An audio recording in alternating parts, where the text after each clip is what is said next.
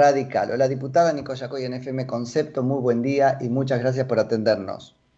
Hola, muy buenos días, ¿cómo te va? Bien, muy bien, Gabriela. Bueno, muchas gracias por la deferencia de atendernos, muy, muy cansada, ¿no? Sí, sí, continúa eso porque ahora se está tratando el segundo tema. que, que, a ver, no habría que dejar pasar. Segundo tema que es el proyecto de ley de los mil días, ¿cierto? Sí, exactamente. Eh, eh. Viene, es un proyecto, que yo lo dije en mi discurso, si bien lo voy a acompañar, eh, esto se tiene que materializar, el mismo proyecto establece normativas que se van a tener que, dictar posteriormente para la aplicación de mismo, porque si no quedaría como buenas intenciones. Y, realmente se lo tiene que aplicar, pero digo, habría que, corroborar algunos puntos, ¿no? Eh, porque el mismo proyecto, la media sanción, que ya se ha aprobado en, la parte informativa, que es en el artículo 5, incluso él dice expresamente que aquella mujer que, que solicita la interrupción o la supresión del embarazo no podrá ser informada, no va a poder ser informada de esto que vamos a tratar ahora, que quizás... Ahora, qué impresionante. ¿eh? Su postura, ¿no? Porque al final uno lee el proyecto de, ley de aborto y hay toda una preocupación por no inducir la voluntad de la paciente, etcétera, etcétera. Y bueno, eso es mentira, porque acá de alguna manera se la está induciendo al no contarle que existe esta opción, que será insuficiente, etcétera, pero al fin es una opción, votada el mismo día. Sí, no sé si induciendo, pero por lo menos no informándole que quizás desconozca esta posibilidad y que una de las causas sea una causa económica y, no puede salir adelante. Entonces, quizás informándole que va a haber un programa que la va a proteger, que va a proteger, la va a proteger a ella y, al niño gestante, este, puede cambiar de postura. Entonces, digo, hay otras legislaciones que si bien yo cité la de Uruguay, pero hay otras legislaciones en el mundo que está legalizado el, aborto, pero informan de todo lo que el Estado puede brindar, que significa la, la, interrupción o la supresión del embarazo, pero también de otras normativas que la protegen y la amparan en caso de que decidan no este, eh, someterse a esa práctica. Y creo que toda la información tiene que estar dada.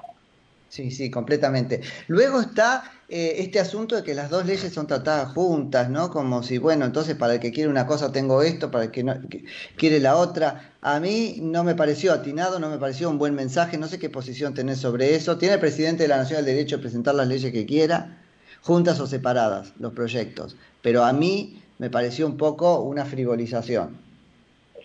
Sí, yo coincido en, en, esta, en esta apreciación que, vos hacés, porque creo que si, si hubiese existido una verdadera intención de proteger, de amparar, que, puede haberla, estoy, haciendo una apreciación muy personal. Sí, sí, sí. Esto tendría que haber salido antes.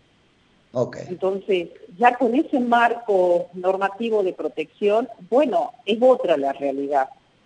Y quizás muchas mujeres eh, decidan no someterse a esta, a, esta, a esta práctica, tomar esa decisión difícil, traumática, porque coincido, ninguna mujer va contenta a, a, practicarse un aborto. Por eso yo no lo veo como una conquista de derechos. Sí, no debería, no nos podemos meter ahí porque cada mujer es en este sentido este, una historia, ¿no? Y no podemos generalizar. Yo me quedo con un sabor amargo respecto de cómo se ha dado el debate, pero no ahora, todos estos años, y creo que también eso se ha frivolizado.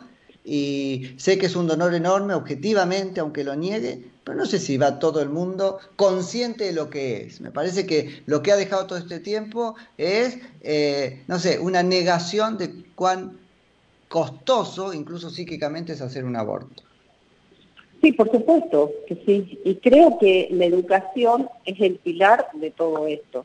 Con educación, con información real, con, con que cada persona, todas las personas tengan información y que eso la lleve a tener una sexualidad segura, completa, abierta, estoy a favor de todo eso, de todo. Claro que, todos los métodos anticonceptivos estén a disposición de las personas pero información, educación para prevenir esto, no cuando ya está concretado ir a la supresión del embarazo. Sí, sí, sí, completamente. ¿Cuál fue su voto, diputada? Mi voto sobre, eh, obviamente, negativo y sobre los mil días lo voy a votar afirmativo. No, no, me refería a la ley de aborto, sí, sí, sí.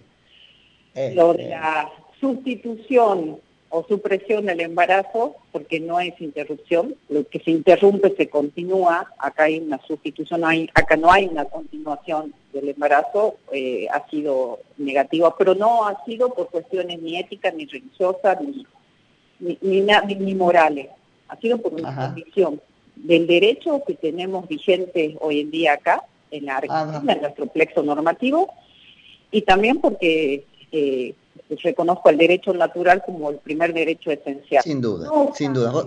No obstante, sabemos todos que los derechos no son absolutos, que son relativos, y por eso las excepcionalidades que el mismo Código Penal establece desde 1921 para los casos en que el aborto ya desde ese momento, con una mala redacción, sí, eh, ya establecía eh, el aborto legal.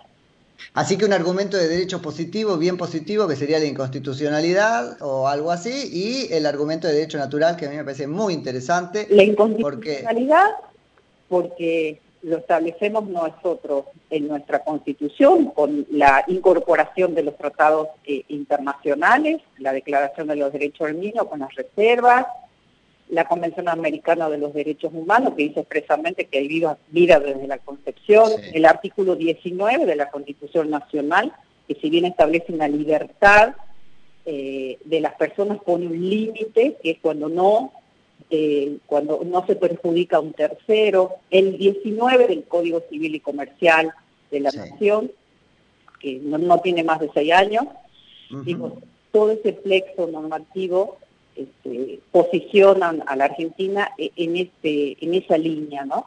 Eh, Bien, y el derecho natural, diputada, que me pareció muy interesante porque a mí esa es la parte que más me interpela. Hoy vimos a diputados metiéndose en cosas que uno podría pensar no tenían que legislar porque es como modificar la naturaleza de las cosas. El derecho natural es eh, aquel derecho íncito a la naturaleza misma del ser humano, que muy, muy desprestigiado por el hecho de que no es un derecho que está positivizado, porque son parte de la esencia.